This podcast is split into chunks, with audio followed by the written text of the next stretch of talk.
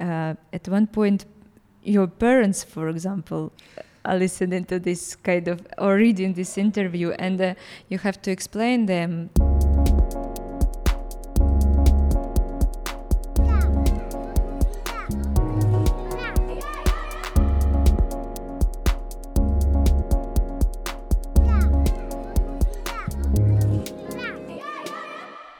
Welcome to the Animation Explorer podcast. I'm Robert, an animation freelancer and indie short filmmaker.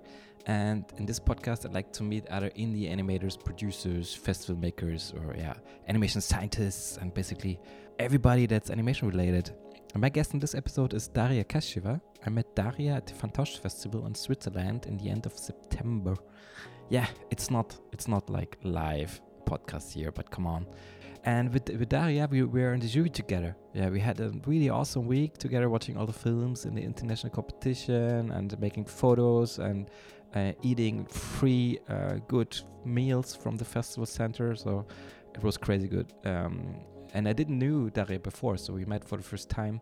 And I asked her if, you, if she could send me her films. And oh boy, oh boy, you should definitely check it out. You should rent it on Vimeo and then come back here to listen to the rest because yeah, the film called Daughter.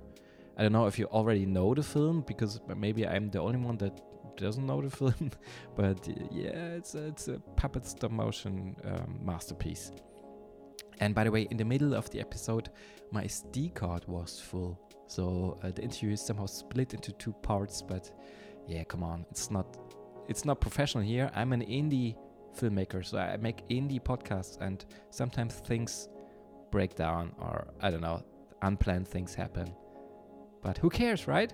So have fun and thank you, Daria, for uh, yeah waiting so long to be published. So here she is, Miss Daria Kasha. Daria, it's an honor to meet you. Yeah, we, me we, too.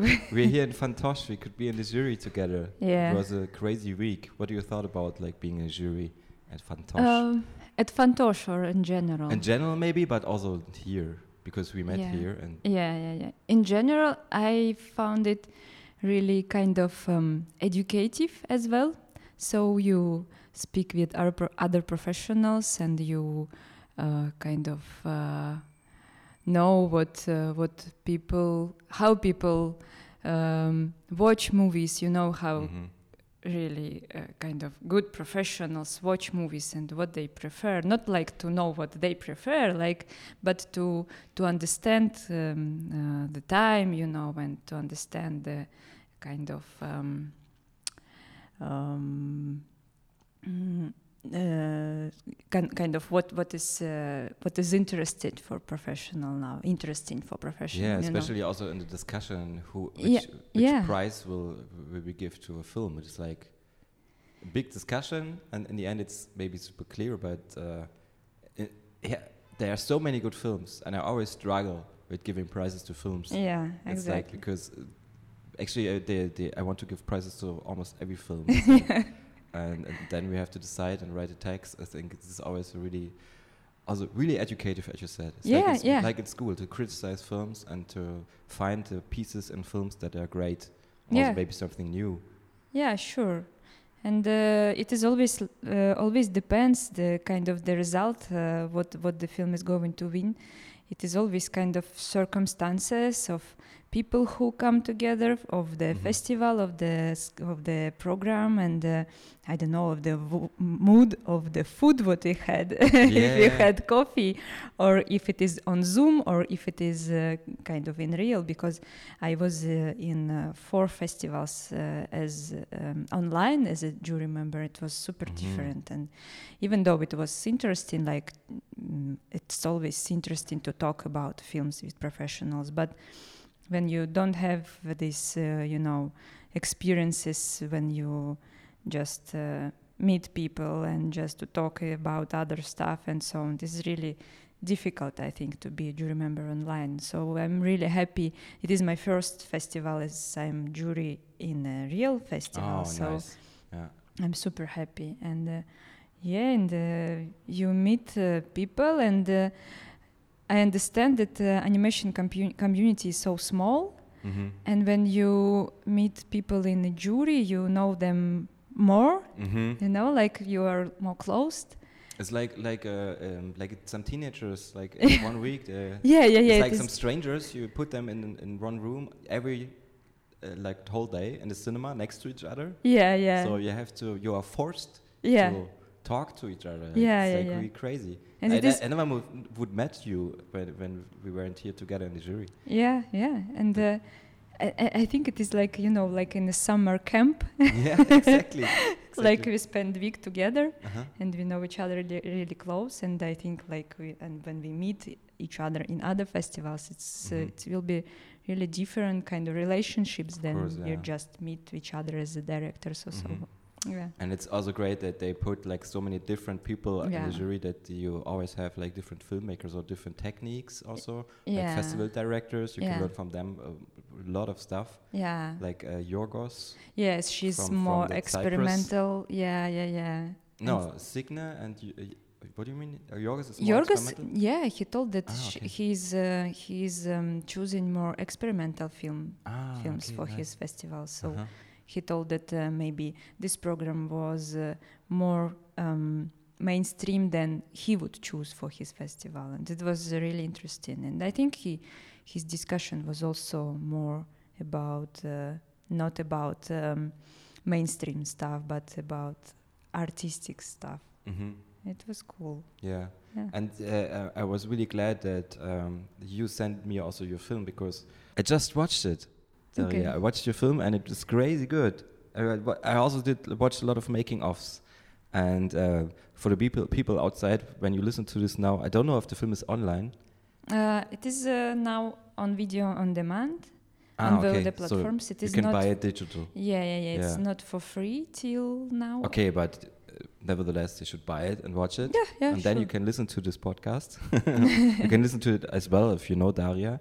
Um, but uh, yeah, also the making of is online and some talks with you and uh, uh, yeah, it's crazy that you're still a student or you did it as a bachelor program um, in the, at the FAMU in Prague, and this film had so much so much like deeper senses. Like I almost watched a live action film, like a drama Mhm. and um, and then it's super creative how everything transforms inside the film and Mhm. and it's also super personal you know you d- direct also the sound you also did the sound you yeah, said yeah, actually yes. And uh, uh, yeah, the sound uh, I made the sound uh, for the first because I'm a sound designer. Like uh, I have an education as a sound designer. I studied it in Moscow, and uh, uh, the second reason, the budget. Mhm. the bachelor films are not so supported. Uh, and also it was because uh, I already had a vision in my in my head. It, it it was maybe more complicated to explain someone what I want to to have in my movie than to make it by myself. But it is really hard, and I think I'm not going to make it for my next movie because you know Mhm. you like you write the script, you prepare the all the props and the sets and puppets and puppets then you have to do the sound animating, and, yeah, and then uh, sound, and uh, you really don't have a step back.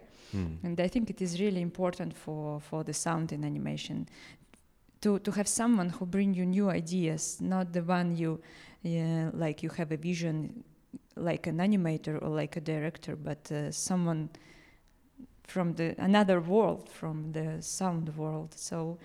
For the, the next film, I'm not going to work on sound by myself. but the good thing is that you're an expert on it. So Yeah. you, you know exactly what you want. I mean it, it's also maybe- maybe hard for the sound designer yeah, to know. yeah, it is annoying. Uh, because actually I made kind of rough sound mix, mhm. and after my um, classmate made a kind of uh, um, sound for the cinema because I studied uh, uh, music sound, so I don't know all tech all the technical stuff for the cinema. Mhm. So he made the final mix, and I think he was annoyed by my uh, no. So uh, here maybe, and because I know this technical stuff, you know, kind of here maybe 2000 hertz more or mm, less buses and so on. And he was, oh my god, oh don't tell me what to do. But um, yeah, it is maybe my personality. I I need to have everything under control, and maybe I Mhm. have to some sometimes maybe give, give more freedom to my collaborators. Yeah, but also this sounds like you're really perfectionist uh, directing, like directing Mm. the films. And uh, I heard like yesterday from Eli, he's a guy who was here the moderator for the animator talks. Yeah. I don't know his uh, his after name, but he also programmed this Swiss films, Uh-huh. and he worked in stop motion for Wes Anderson. Mhm. some sometimes for four fil- uh, two films, and uh, Wes Anderson when he directs his films is also like really precise with everything. Yeah. Like for every scene, he has a folder with like um, hundreds of uh, mood images, and when the, when the phone is here, then and then drops the phone down and should like should look like this film. And I think Yeah. for you, it's maybe it's, it's similar, you know, like that you when you do your own short film and it's then it's online, or maybe it's when it's finished. It's it's a product that or it's something an art piece of art that it's on this world forever. yeah. Yeah. And uh, you when you're doing it, I mean, I can understand yeah. totally relatable. But with sound, I'm really for me it's like super to have some other experts that t- tells me how to do the sound. So sometimes Yeah. it's really good.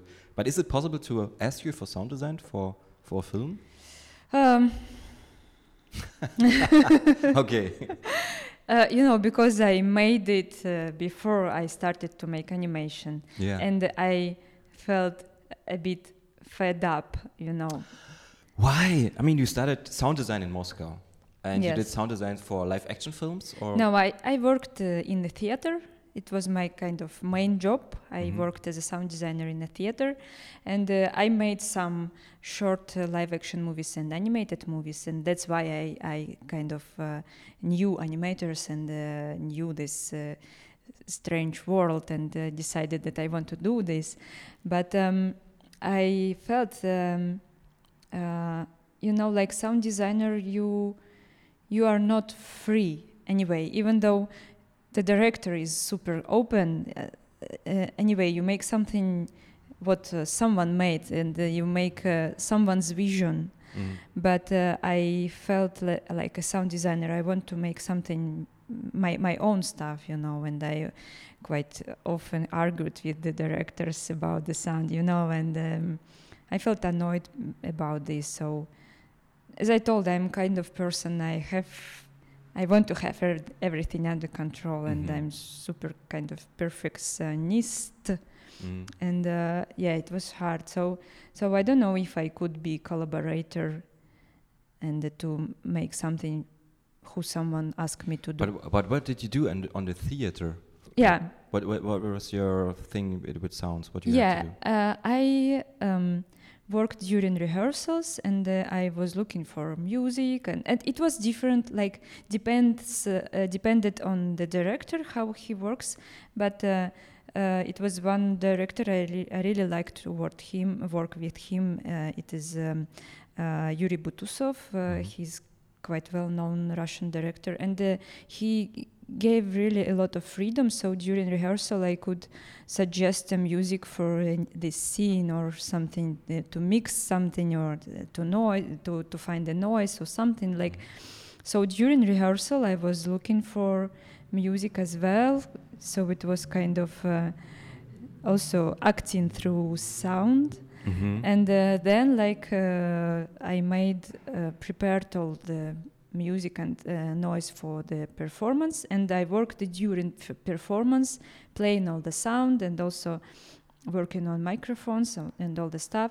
And also, if we needed to record something, uh, music or noises or something, I also do this. So it was kind of uh, interesting work, but um, as I told. Uh, it was only one uh, director I really enjoyed to work with, but uh, you know, like Yeah, with others, I Uh, yes, exactly. And this is the part where my SD card was full.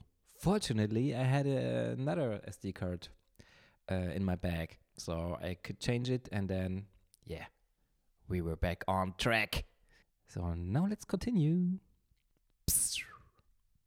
I actually, yeah, we, we talked in between like about a lot of stuff now that you worked in the theater. You uh, re- just remember the light was really important and for you that you saw like how important it is like for objects on stage when there are some shoes in one moment they are not important and the other moment they are super important because of the lighting Yeah. Um, or like the backlight from the actors and everything and you took a lot of elements from theater and uh, and took it to your film world and the animation world, and you told that you so you are like to see like indie films, like live action indie films. So yeah, and you told I don't know I don't know if it was recorded, but I think it is a good idea. You told that maybe that's why I like stop motion more because Yeah. I was I kind of uh, uh, was a lot of in the theater, and I think that's true because I really love the the lighting and the air and the the, the dust and everything like uh, haptic stuff. Then yeah. then then to, I can also see in your film, like in Daughter, I can see that uh, uh, first of all, of course, the sets and everything and how they they act. They really act like humans, Mhm. and uh, the camera movements and everything. But then there's this uh, creative part uh, uh, when suddenly Dar- uh, the, the the girl turns herself into a bird, or the the father sometimes. There are these these uh, like a fantastic element Mhm. you couldn't do in live action maybe Yeah, it's yeah. like something it's really enjoyable to watch uh, and it's like a mystic mystic thing you know Mhm, mhm. and this is something you can't really show in live action or it's really hard Yeah. and then you need language to transport something and in your film there's no language it's just emotions all the time Mhm, mhm. and um, yeah and we we also talked what was really interesting about how you came to prague and to famu because you were rejected the first time and then you tried again and you hated drawing or i don't know you're not you, no, I, I, I didn't hate drawing, but it was super hard for me because I never draw, and uh, I had to um, to learn uh, to, to to yeah to just to to start from nothing, and it was quite hard, and uh, uh, especially this academic drawing of you know of the person or, and all the proportions and all the stuff. It was really hard for me, and so so yeah, and uh, also it was a problem when I first time entered to to FAMU.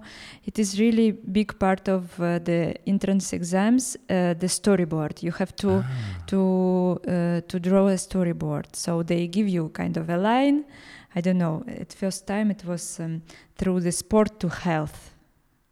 the what Through the sport to health. to, ah, To be through healthy. sport to health Yeah. okay So and you uh, you have three hours and you have to um, figure out any story and to write uh, to to draw it in Oh, storyboard cool. count kind of. And I never do something like this before, so I was super bad in this. And uh, so after my um, first time, I went to the the exams. I uh, spent really one year uh, trying to make storyboards and. Um, this is this this was maybe the hardest thing you know like but um, yeah for the second time i think it was okay. So yeah. The second time was it like uh, different than the first time or? It was easier. Also the big uh, issue was language. Mm. because um, uh, in czech republic if you pass the exams and if you know language in um, a kind of good level uh, Mhm. B2 or kind of like this, uh, uh, you study for free, even though you are a um, foreigner. It doesn't matter. So mm we started to study Czech in Moscow, in Czech Centrum in Moscow. So for the first time, it was hard, you know, like when you just study in different country the language, and then you go to this country and you really don't understand what people are talking about, and and uh, it was really hard for me for the first time. But after my husband uh, got to FAMU from the first time. Uh, to editing, and uh, so he started to study at FAMU, and I was waiting for exams one year.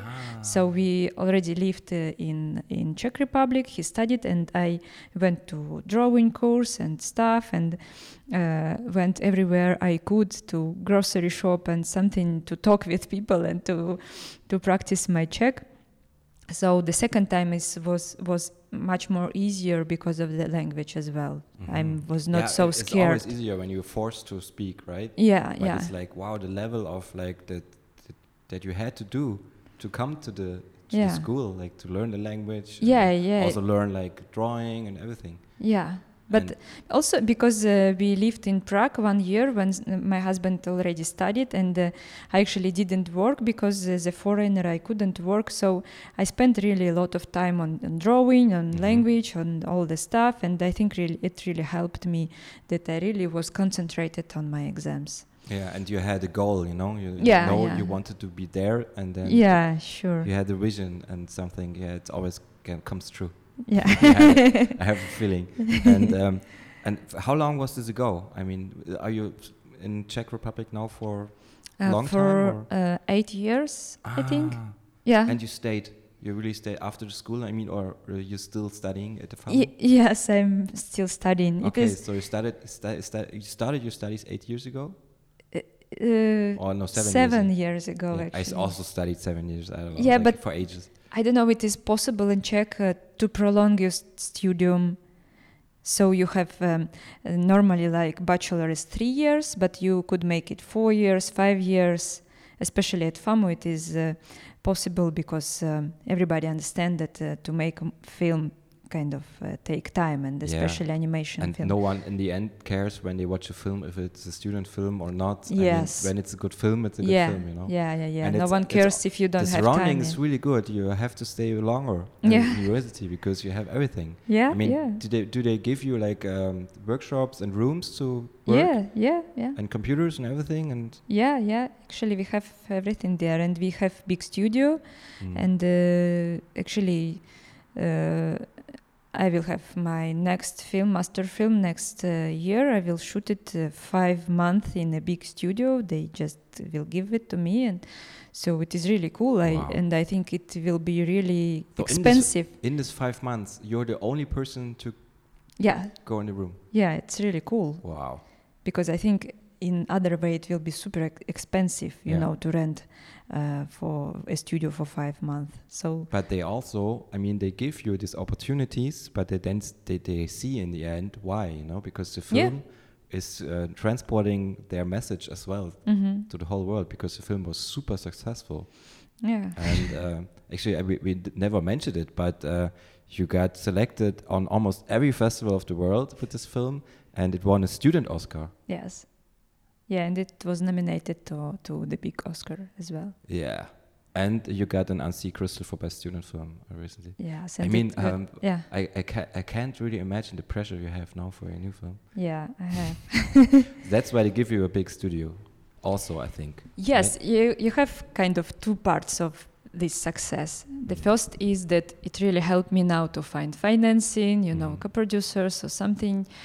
Uh, so um, I think in maybe I shouldn't say like this, but maybe the co-producers we found we found already they maybe not so much cared about what the film I'm going to do, but because it, it I will make it, you know. Like Yeah. so they they just wanted to collaborate with me on my Mhm. next project, and uh, so that's why uh, the success of daughter really important. But the other side of this, the, this uh, pressure you mentioned, and uh, at one point I was um, uh, super, mm, I don't know, stuck uh, uh, in my in in working on the script. Mhm. So I spent. Mm, it was uh, last winter when I spent maybe two months sitting uh, in front of my computer and couldn't write a line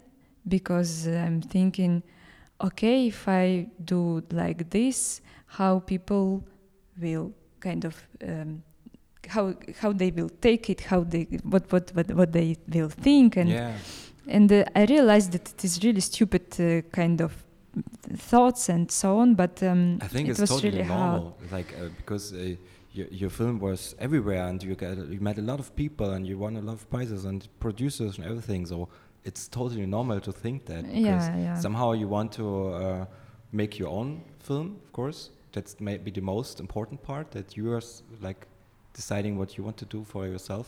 But then you have all this tail of people like, yeah, hanging. and but it really blocked you. You couldn't you couldn't be creative in this way at all. And uh, um, what really helped me, I wrote, uh, I read one book. Uh, unfortunately, it is only in Russian now. It is quite new. I want to have it.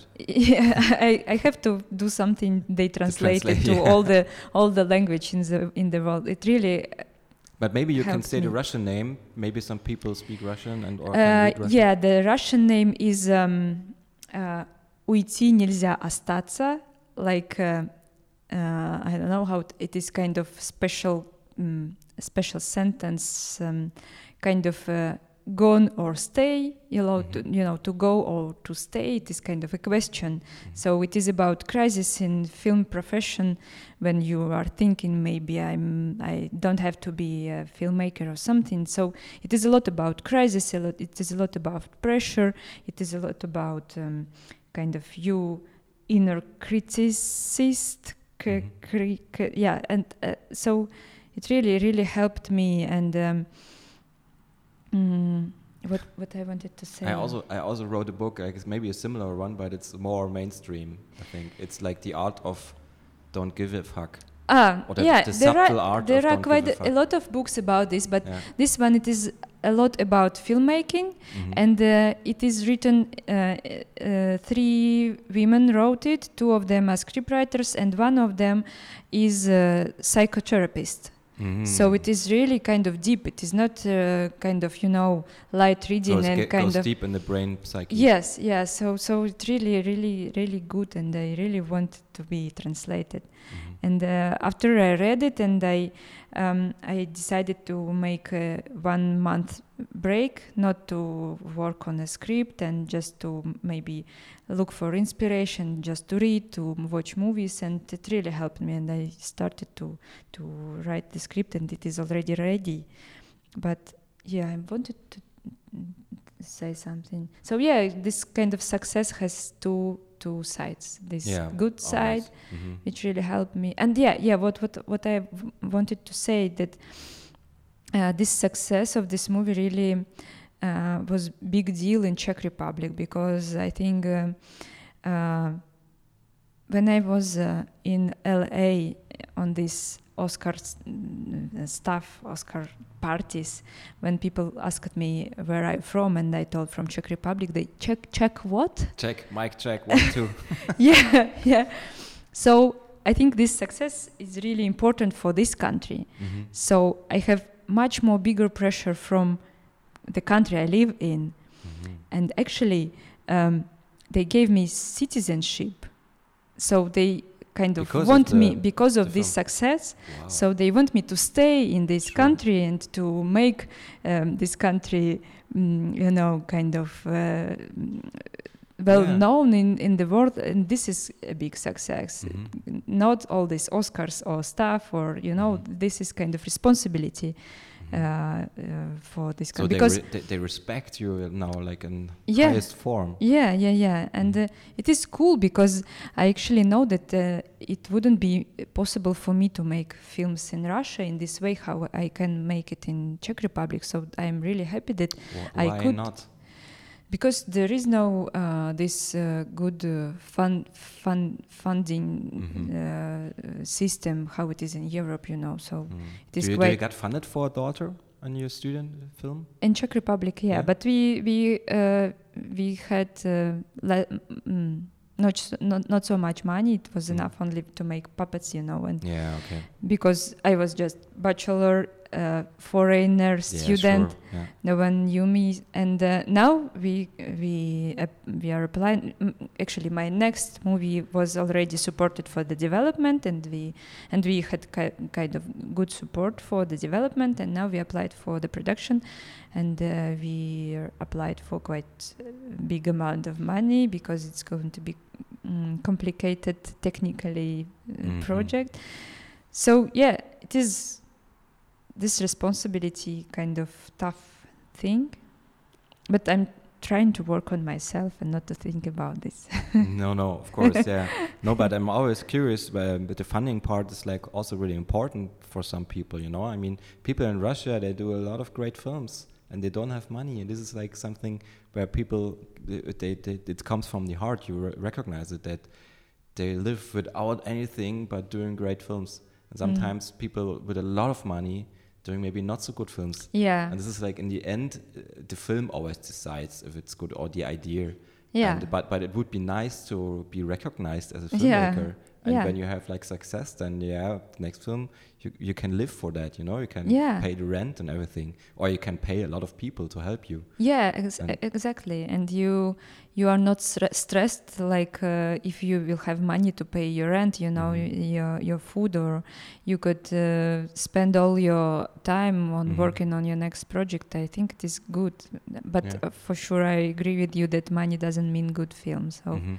So yeah. Yeah, I mean, uh, it's like a cultural thing. uh, Um, you have to get success first, that people will recognize it, and Yeah. then give uh, give money to it. So this is like a normal thing Mm. because otherwise, everyone could get like maybe a lot of production money, and then everyone would make like films like this. yeah. So I, I think it, it has to be like this somehow, and it's Mm. also maybe good that you know people that are successful are getting like pushed to make more films Mm. because a lot of people just drop out some someday when Mm.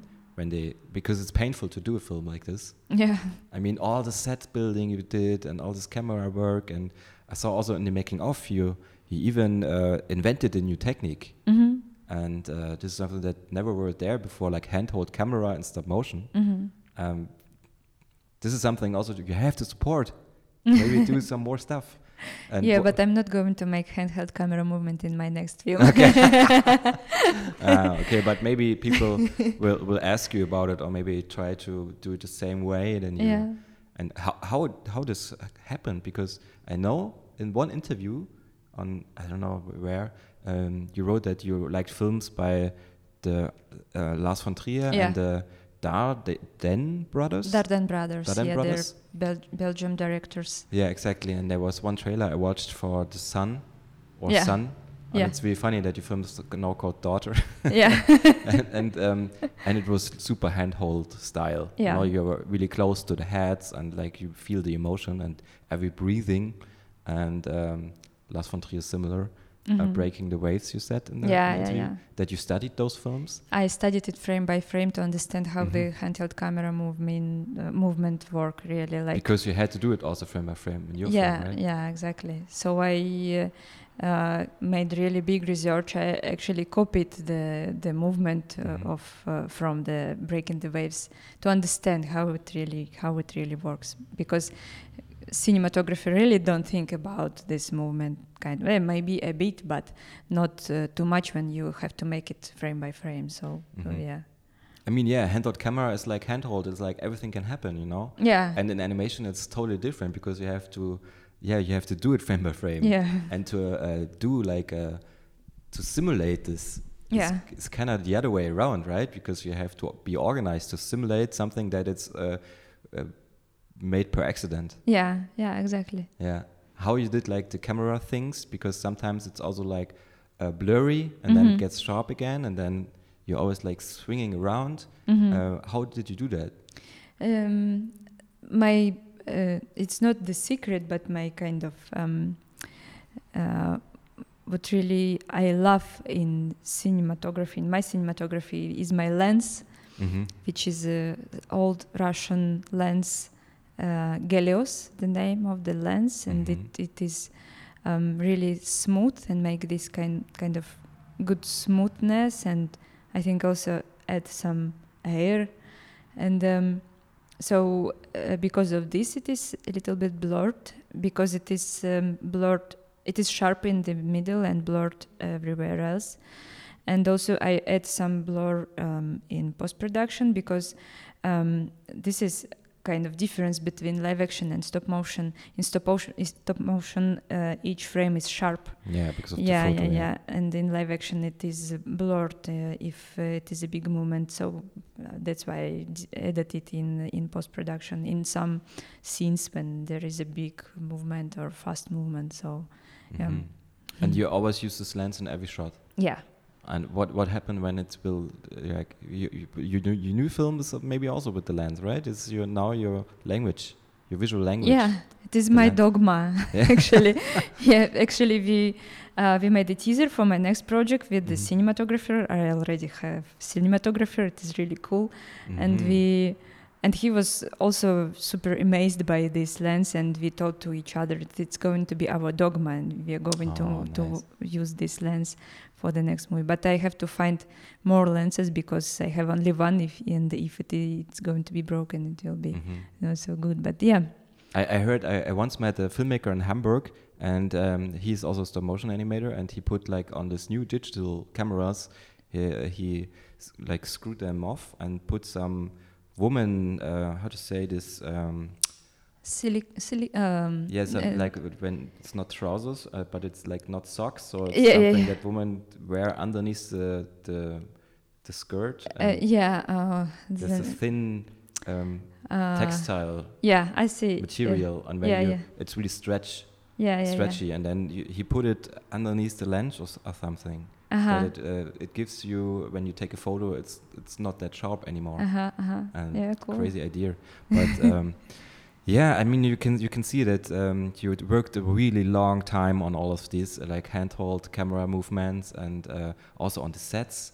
You can see in the making of a lot of like um, cool building uh, clips where you like holding the scissor and cutting and um, and you also did something with the with the puppets because did you ever build puppets before? Do you learn something like this at FAMU? Yeah, we actually have um, in the third year we have uh, kind of uh, half an hour or half a year course. We have to make puppet. So actually, uh, because of this course, I made a teaser for for daughter, and I actually built puppets and. Um, uh, tried the handheld camera movement if it really works if it is kind of affordable um, so yeah we have really great teacher who uh, teach us how to make puppets uh, and we actually made wired pupper, puppets wired uh, skeleton uh, but uh, for for the film we uh, ordered um, normal kind of uh, ball joint skeleton from professional Ah, yeah. yeah so yeah And um, yeah, because I'm always also interested about how universities work. What is the thing? Because you said you're there now for the last seven years or something. so you had to start to learn everything by like, uh, how to say, from from new, Mhm. like how to animate Mhm. and h- how do you bring you all this information that you're not like oversight over. Yeah, actually, at FAMU, it is. Uh, I think it is really good system that uh, first two years you uh, we only draw. Each week we have to draw um, any uh, movement. I don't know, walking or uh, leaf uh, flying or uh, running or Yeah. something, and um, uh, we only draw two years. And in the second year, we also have a mm, cutout animation course half a year and and the third year we have puppet animation course so in this way we um, draw a lot and try as well uh, cutout and and puppet animation. Mhm. and for the bachelor we could use um, any technique we would like. Oh, that's nice. yeah and i know that it is kind, kind of new from last year. Maybe a student also could uh, try um, oil uh, an- um, paint oil animation. Hmm uh, Oil animation. Yeah yeah yeah, Yeah. and uh, sand animation also. Animating s- s- sand Mm. so so yeah so you could uh, try everything and j- then decide what you're going to do for your bachelor But you don't have like a Wacom and Cintiq and like software. yeah so we have we have it no no no kind of this drawing is not no on on paper Ah, okay. so- yeah the first um, maybe five exercises we make on paper and then we Mhm. have it we make it on Cintiq or i don't know tv paint or Mhm. Toon Boom And is this a private school or is no it no no it is it- it's uh, free for yeah yeah. it is free for also for foreigners if you speak czech Mhm. yeah Okay, you have to speak Czech, but uh, yeah it's a good thing. Yeah, and uh, it sounds like it's really like a slow process to first Yeah. learn everything in drawing, and then yeah, you, you, with your um, bachelor program film, it was some parts were drawn as well, right? Like the eyes were drawn. yeah Somehow it was the 2D into the puppet animation, and then that's amazing. yeah yeah it was um actually i was thinking i i knew that i want to have this paper mache texture on the faces because i really don't like kind of silicone stuff kind Mhm. of this you know artificial Why? Like the, the i don't know I, I, Wallace and Gromit style, you mean? Or but I see that it is artificial. I don't know, Mm. like I don't really like it. Mm. And uh, yeah, and actually I didn't have a possibility maybe to make uh, the silicone puppets. I don't know. I don't remember that. I, but I really liked this paper mache texture. Mhm. But um, I didn't know how I'm going to uh, animate eyes because I couldn't realize how to put these balls. You know how it is always uh, made. It's always like a little bit small ball, and then you put the needle in it. and Yeah, then you yeah, can turn. yeah.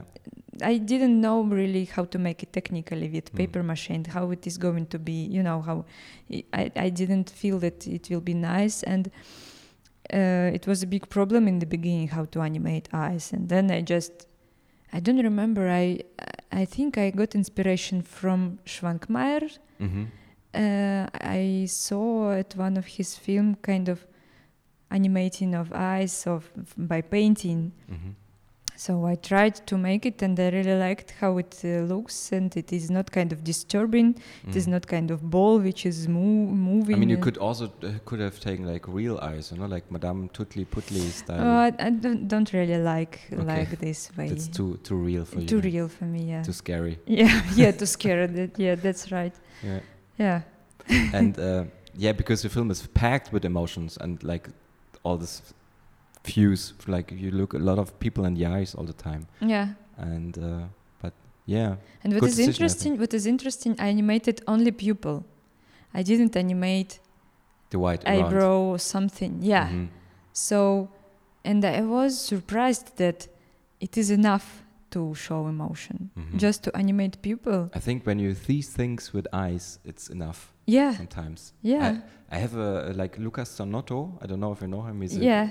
He's always like experimenting around now a lot of 3D stuff, but he sometimes just take two stones hmm and put like paint them white and make a black uh, circle in the middle, and then he puts them everywhere in the nature Uh-huh. on some big stones, and then you see like all these forms and shapes of stones Uh-huh. and, uh, with two eye stones or eyes on top, and you this is like an emotion. yeah. it's Yeah. like- yeah. you can see it's something with- with eyes. It always looks at you somehow, and also like um, I think the Geistschick, like like like how they how they act, is also important. Like if they're fast or just not standing, uh, or just standing still, and uh, the, the idea how how you got the idea. Maybe this is the most important thing than all the technical stuff, um, because it's a father-daughter relationship.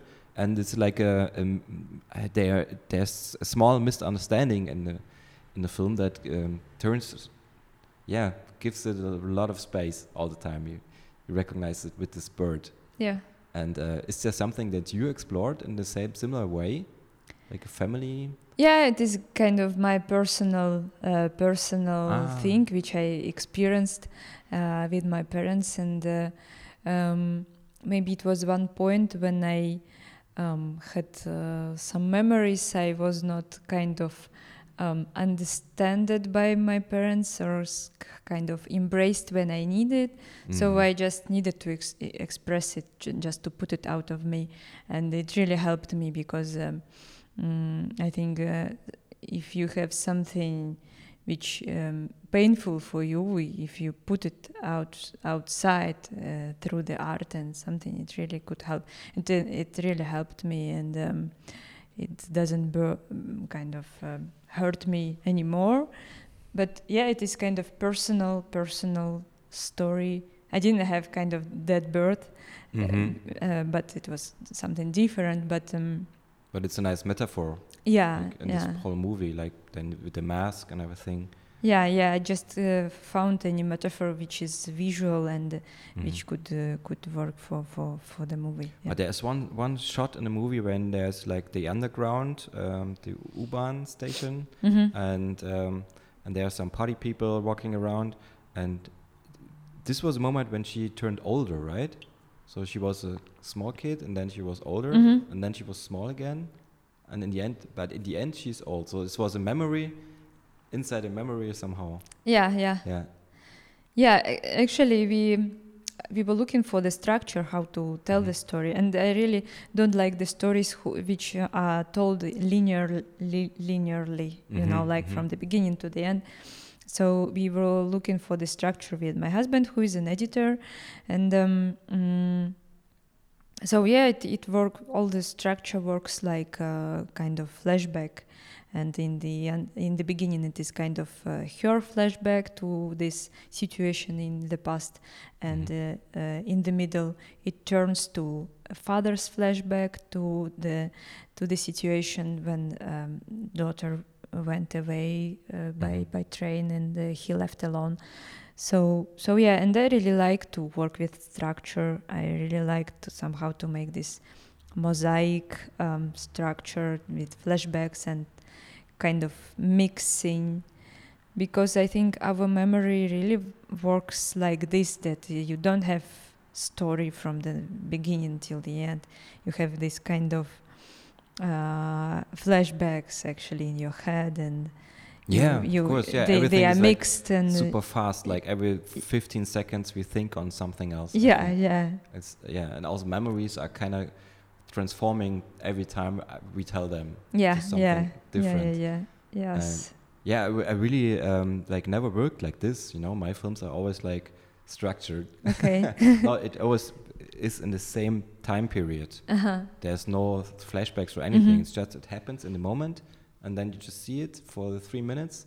But there's almost nothing like with time shifting or Mhm, something. mhm. But this is really crazy how you connect all this um, memory things because somehow sometimes it gets super like fantastic Mhm. and uh, they turn transform the bird and then there's this nest and she falls apart or Mhm. falls in, inside of the nest and then we are suddenly in another environment and this is something only animation can do. So yeah yeah it's- or This is advantage. Mi- Michel Gondry or something is also doing this sometimes. Yeah, yeah, Yeah. This is advantage of the animation that you could explain thing uh, uh, through the transforming, not like through the dialogues or something like in live action, but through the um, transforming and through the metaphors. I think it is really cool what Mm-hmm. animation could give you, the kind of tool. hmm Yeah. And is- in your new film, um, this was your bachelor program Yeah. now, and you, now you're working on a master. yeah.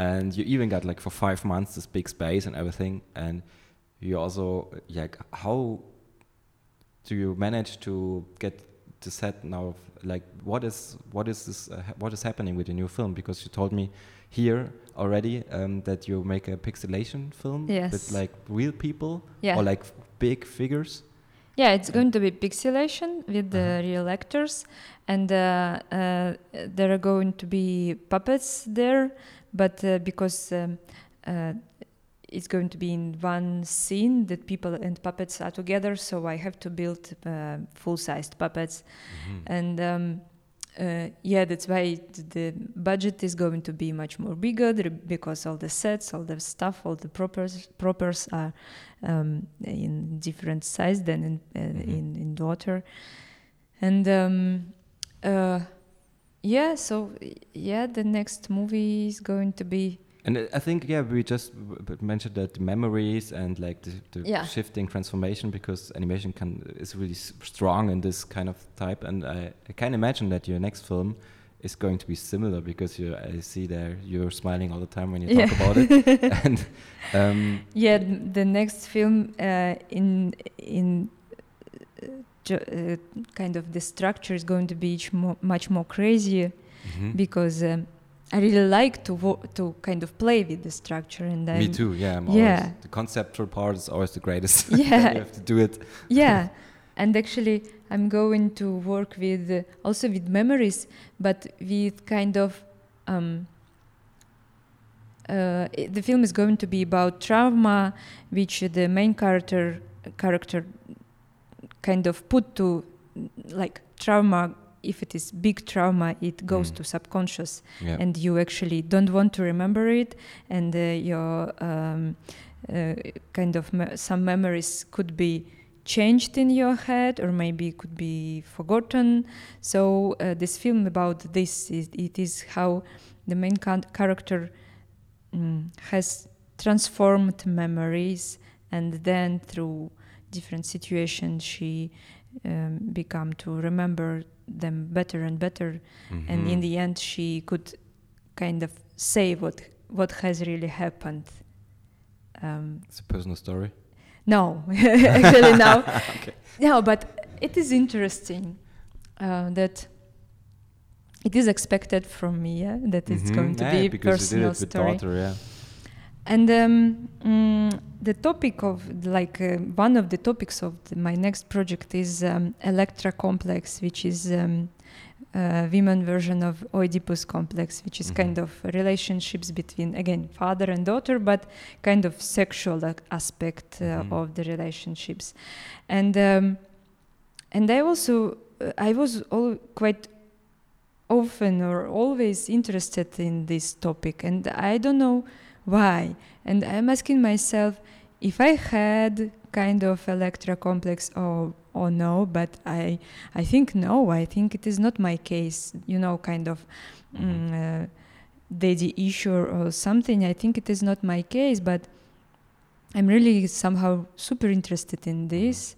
So I decided to to kind of to work on it and make research, and I found really interested thing that now uh, there are quite a lot of electras because um, uh, according to the statistic, each second um, marriage uh, ends uh, like in divorce, Mhm. and uh, it really work uh, kind of mm, affect a lot these girls who in child uh, were child The and child- uh, yeah children, and yeah. and the father gone and uh, these relationships were broken at one point when they are really important for for the, for the girl Mhm. so there are really a lot of electras nowadays Mhm. who has this kind of daddy issue and they maybe don't really know about this but they had it somehow in sub in So the- subconscious I don't, I don't get it. The Electra complex. What, what happens inside the mind when you have it?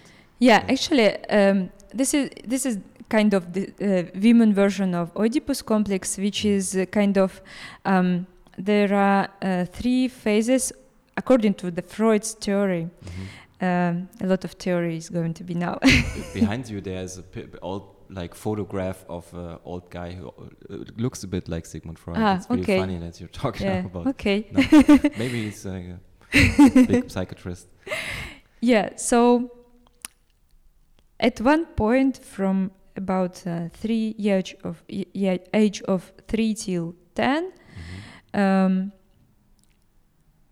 let's say about women a girl become becomes uh, to feel sexual feelings to her father and it is Mm. normal because it is the first move, uh, man in her life and he is very important for her and it is really uh, normal like to feel uh, these feelings and um, if uh, uh, relationships between uh, mother and father are normal and girls see that um, father um, love Mhm. her but uh, that mother is much more kind of maybe in kind of Im- much more important for hi- for him and uh, if everything like good and um, um, it is really hard to explain in english Mhm. so so if the relationships uh, in the family are kind of normal the this complex um, changes that um, mm, dot the girl understand that kind of uh, mother and father are together and she will find her man in future. Um, it's really really simple like how i understand it. But if um, father somehow disappeared during the period between 3 and 10 Mhm. And uh, if uh, the girl had kind of the girl maybe idealize him a lot.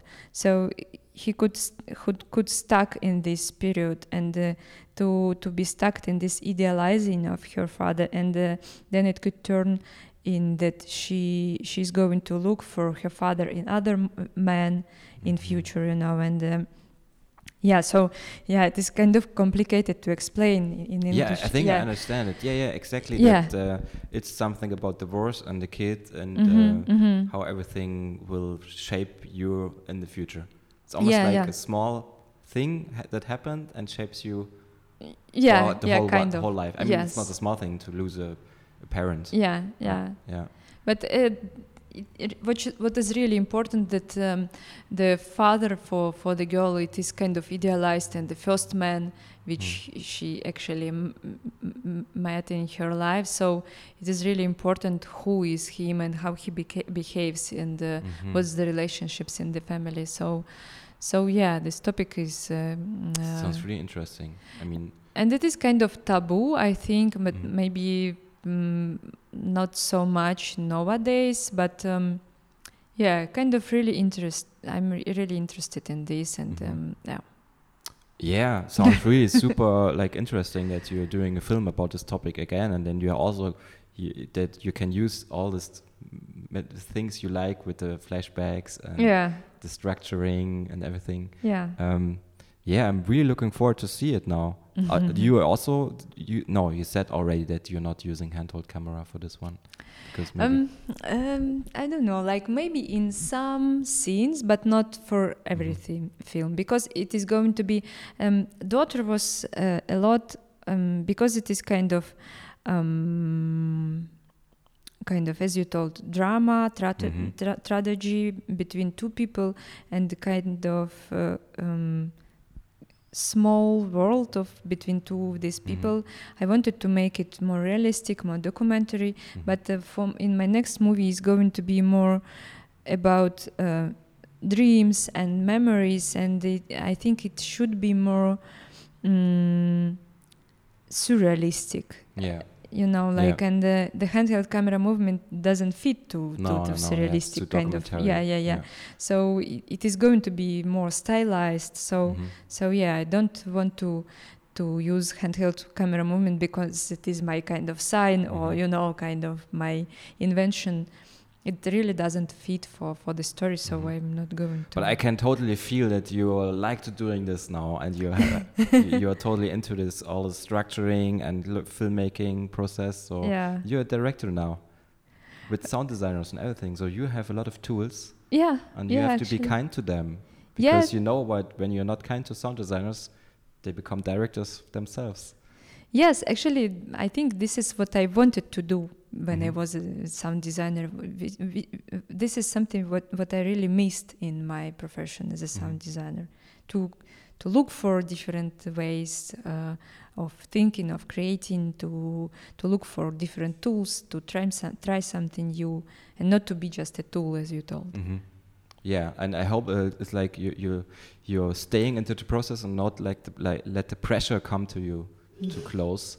And um, yeah, and yesterday I also like talked to somebody that um, we never would do, or it's really hard for us to make a personal story mm. because then you have to make it. You have you are, have to you, you're stuck in this personal story hmm that somehow was coming out of your past or Mhm. is still is inside of you and it's and then afterwards when the film is finished you also have to talk about it all Yeah. the time on festivals and uh, you said like 10 minutes ago that uh, it was good to bring it out of the system and also uh, now you're you, you're better with it with the misunderstanding of something that happened in your past.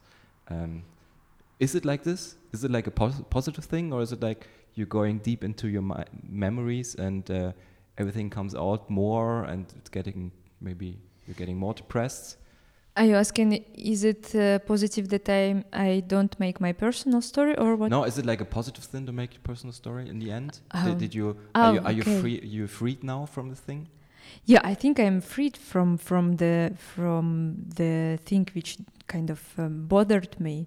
I Mhm. mean, this kind of situation which I had maybe with my parents. But what uh, you told before, it is kind of, it is really hard to talk uh, about this on the Q and A's and Yeah. uh, uh, during the interviews. And what is really hard that uh, at one point your parents, for example, are listening to this kind of or reading this Oh, interview, and uh, you have to explain them and and maybe um, with my parents uh, relationships are not so maybe close and uh, sometimes we not talk too much about kind of feelings and uh, Mm.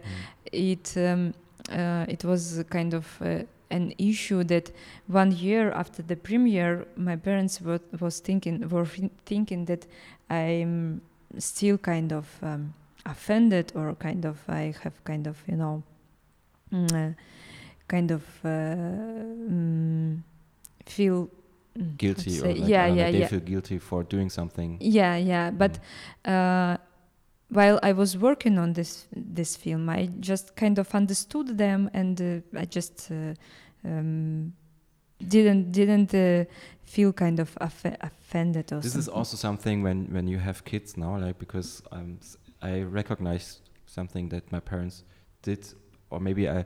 Every every teenager is kind of like an asshole yeah. to his parents, and then parents getting like similar to you because yeah. it's like projecting each other's yeah. uh, feelings.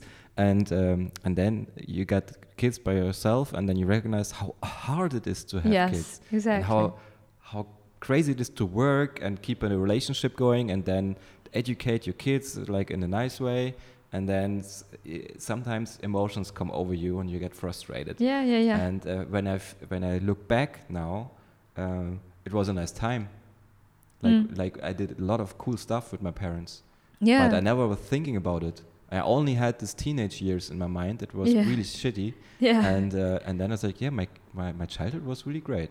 yeah and then suddenly it, it comes comes up more and more.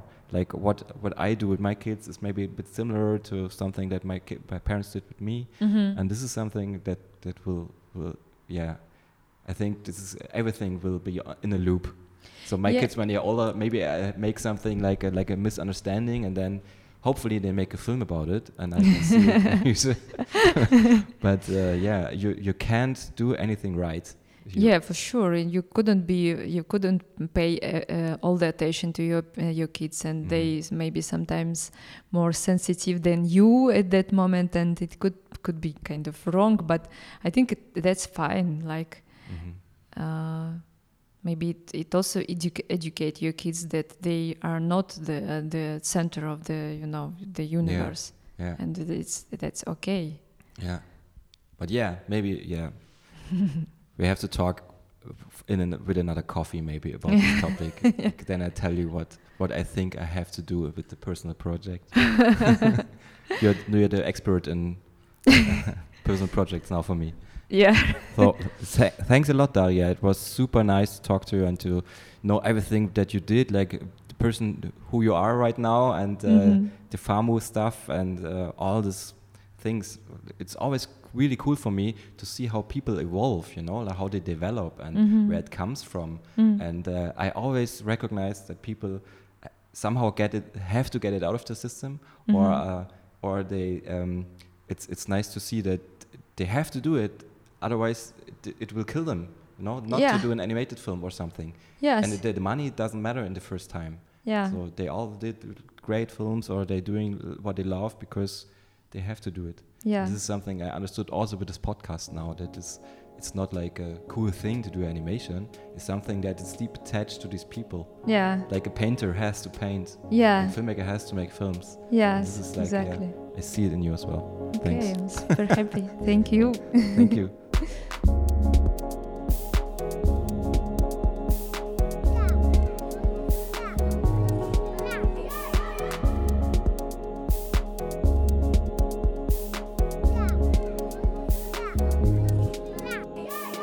Let's have another coffee, maybe. Oh, my hands.